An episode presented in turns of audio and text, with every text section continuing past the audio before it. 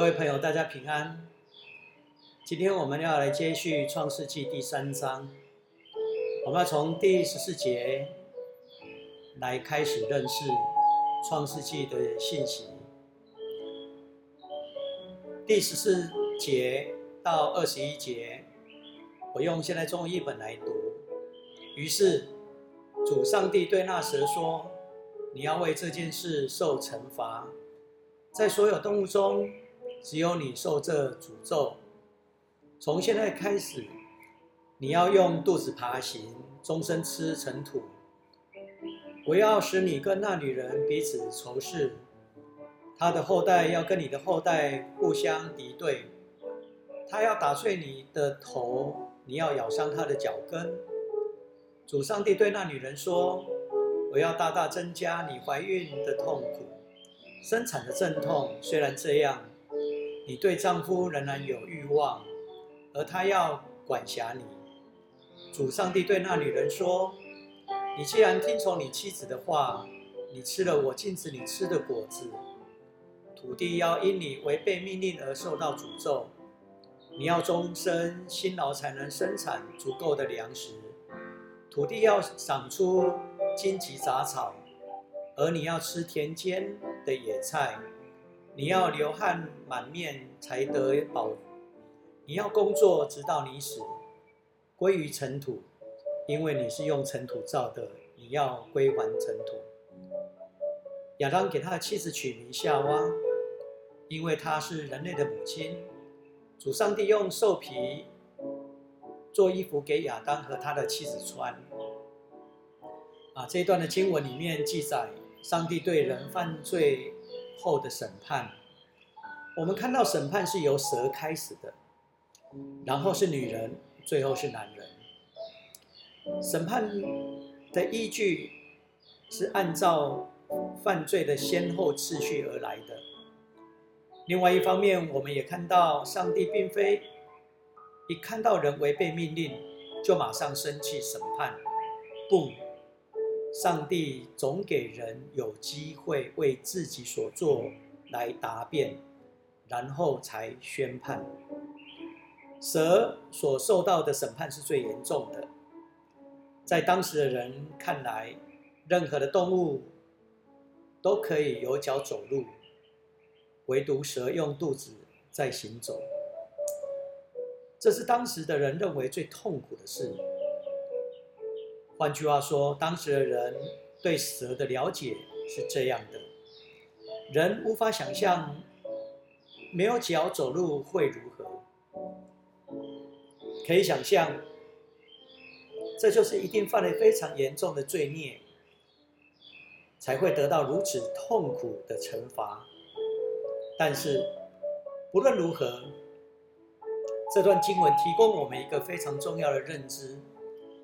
人犯罪其衍生出来的祸害，不止在人的身上而已，甚至延伸到所有的共同生活在一起的周遭人物，甚至土地、下一代，他们也会受到影响。第十五节说女人和蛇之间的敌对关系，这一节其实在说明犹太人文化对蛇的理解。认为蛇乃是魔鬼撒旦罪恶的记号，也因此发展出一个观点：如果要数算一个人是否是犹太人，是依照母系的血统来决定。女人象征的与罪来争斗，与撒旦为敌，她必须教导自己的子孙抗拒魔鬼撒旦。也因此，为什么犹太女人在家庭教育当中是主要的主导者之一？为的就是要教导孩子在成长的过程里面，先确定认识诱惑者魔鬼撒旦，认识罪的力量是何等的大，以免再次犯罪。第十六节说，上帝对女人的惩罚是增加她怀孕的痛苦。在圣经的作者看法里面，怀孕原本是一件非常值得高兴的事，是一种生命荣耀的记号。但是，因为女人违背了上帝的旨意，听从了蛇的话语、魔鬼的话语，而使这原本生命诞生的快乐荣耀，反而伴随着痛苦，临到怀孕临盆的痛苦当中，并且在养育成长的过程里面，也经历了许多的。苦楚，在第十七节中，对男人的惩罚有说出特别的原因，因为他听从妻子的话而违背命令。换句话说，当亚当听人的声音，过于听上帝的命令，因而犯罪。听妻子的话，你也可以把它转换，人会不会去听从？其他人的话，而大过于听从上帝的命令。在政治上，都是许多的男人在支配很多的资源，但是男人往往听命于在上掌权者、独裁者，特别是独裁，这样使得罪。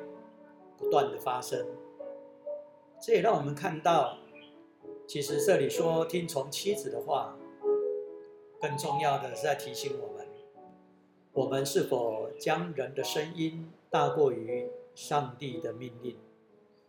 第十八节说，土地要长出荆棘杂草，这也提供我们一个很重要的认知：人犯罪其衍生出来的祸害。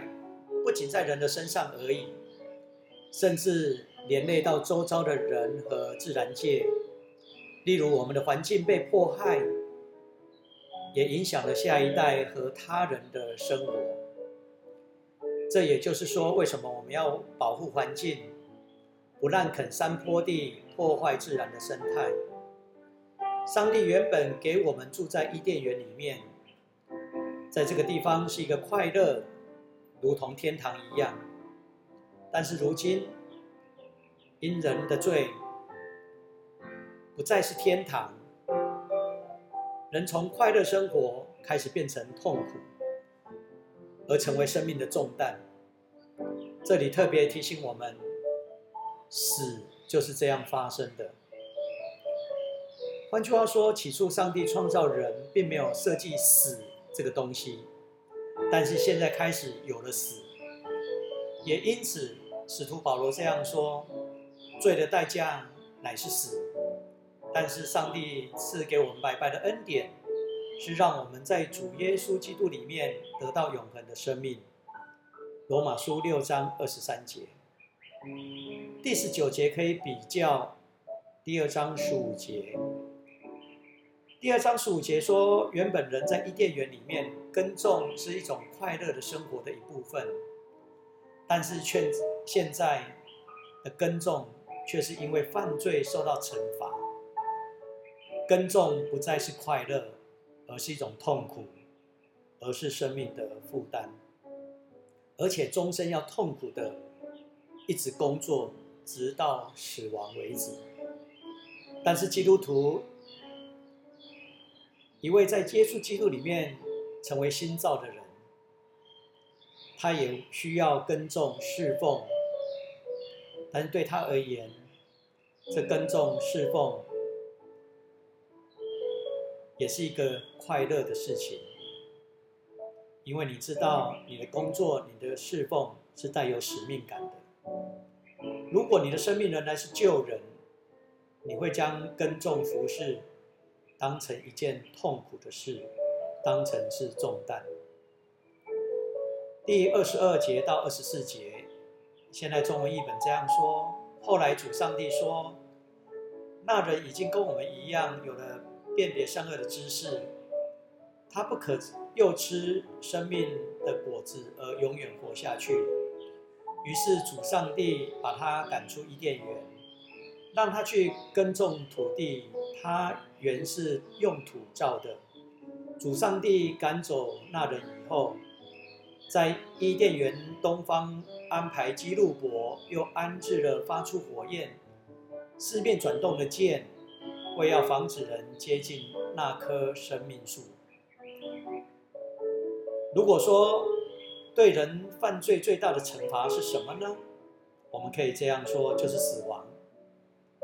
上帝的惩罚是严厉的，这乃是作者所要表达一个重要的信息。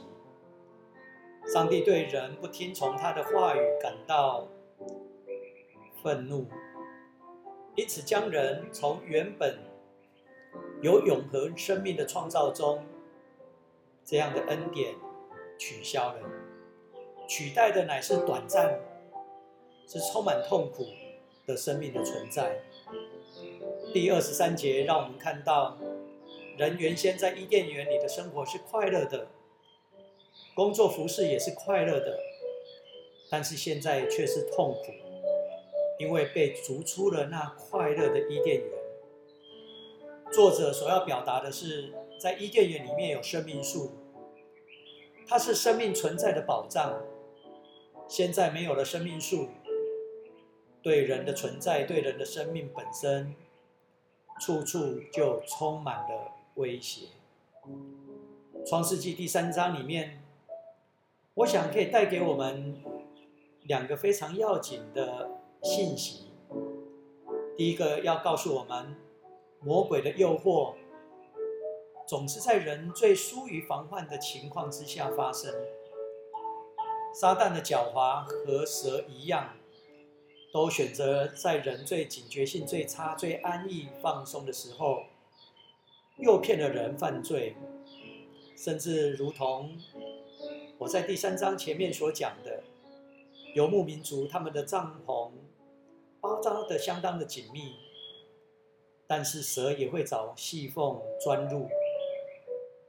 换言之，无论人怎样警醒，撒旦也和蛇一样，会找细缝。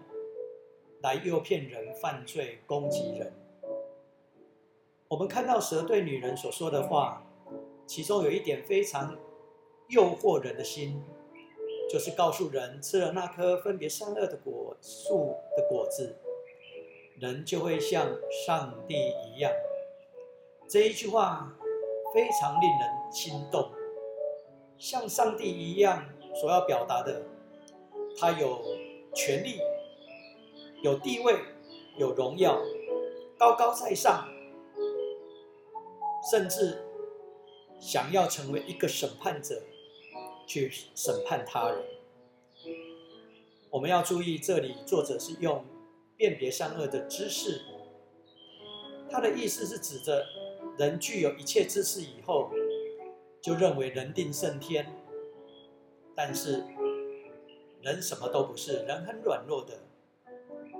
稍微来了一个大地震，人所有的努力建设都可能成为废墟。来一个大水灾难，可能将人多年的血汗付出都付诸于流水。一次传染的疾病所累积起来的财产、生命都可能会丧失，就类似会像上帝一样。人定胜天这样的话，不时就在我们当中出现，所以我们必须要时刻警醒。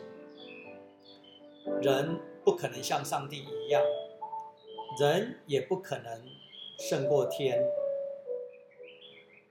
要有这样的提醒，最好的方式是我们要时时刻刻谦卑祈祷，因为祈祷。让你仰望神，知道神是一个超越者，他能够带领我们。我们也要时常以谦卑的心来研读上帝的话语，因为撒旦魔鬼罪恶，就是要把人脱离、远离上帝，不听上帝的话，或者是说忘了上帝的话。当我们要抵挡这样的诱惑。最好的方式就是要研读上帝的话语，遵守上帝的话语，这样我们才能够抵挡撒旦的诱惑。如果我们拿伊甸园跟克西玛尼园来比较，我们就会发现一个很大的不一样。伊甸园里面，亚当夏娃背弃上帝的命令；而在克西玛尼园里面，耶稣顺从上帝的旨意。当耶稣从克西玛尼园祈祷之后，在路加福音二十二章四十六节记载，耶稣对门徒说：“你们为什么睡着了呢？祷告吧，免于陷于诱惑。”各位弟兄姐妹，我相信，当我们在最安逸、放松的时候，撒旦就会趁机诱骗我们犯罪。也因此，作为一个基督徒，若不爱读圣经，不爱祈祷，他总会经不起魔鬼的试探。愿上帝的话再次的提醒我们，《创世纪》第三章第二个要紧的教导是要让我们知道，推卸罪、推卸责任，只会加深上帝的怒气。我们看到上帝在唤醒人，就是要从将人从罪恶的当中唤醒。当人犯罪之后，上帝在审判人的时候，男人、女人都把责任推卸给别人，一概不承认自己有任何的错误，结果引起更大的审判。这也是让我们看到。上帝是爱我们的上帝，他喜爱我们能够悔改，而不喜欢人用各种方式、心思去推卸责任。所以，各位弟兄姐妹，在我们生活的当中，我们感到最大的痛苦，就是很少人愿意承认我们所做的。错误，从政府高级官员开始，从地方民众，或者是家庭的父母，这种错误都是在怪罪于别人。当我们的社会发生了大淹水、大灾难的时候，我们看到。能够出面承担责任的人，其实是很少的。如果我们的社会变成一个不负责任的社会，没有承担的社会，这样，我们大家对于社会的责任感就会越来越降低，推卸责任就会成为我们的生活的文化，这样，我们要付出罪的代价是更大的。在过去的台湾，我们也可以看到，以前在屏东，甚至县议会的议长郑太吉开枪乱杀人，地方的民代、地方的警员也都不敢吭声，这都过去台湾的历史所发生的，甚至。在一九九九八年的时候，警政署统计，一九九六到九七年，民意代表被送到绿岛的民意代表就有三十三人，被判刑的乡镇长也有六十四人。在我们的社会里面，让我们感到最痛心的就是，很少人能够放下面子，愿意承认所做的错误。如果我们的社会变成一个不负责任的社会、推卸责任的社会、互相的推踢皮球，这样台湾就会造就了犯罪的奇迹。但是我们必须要从这个当中得到反省。如果我们要说上帝对我们推卸责任的态度有什么惩罚，我要这样说，就是让我们生活在一个没有安全感的社会当中。因为大家彼此不能信任，没有人愿意承认自己的软弱或过错，大家彼此说谎，这样的社会不会有安宁的日子可过。作为基督徒，最重要的是态度，就是敬虔，就是谦卑，真实的面对我们的罪。所以我们必须要有忏悔悔改的生活。也唯有这样的态度，我们才能够渴望神的赦免与怜悯。我也期待在台湾的基督徒能够用近前真实的生活来面对每一天，让众人感受到基督徒是可信托的，是负责的，可以交代的。如此，我们就是在见证。神的恩典在我们生命当中。其实社会要进步，价值要提升，没有什么样特殊的方法，就是以神为中心，实实在在的来跟随神。我们今天创世纪第三章就到这里告一段落，下次我们就要来分享创世纪第四章。谢谢各位的收听。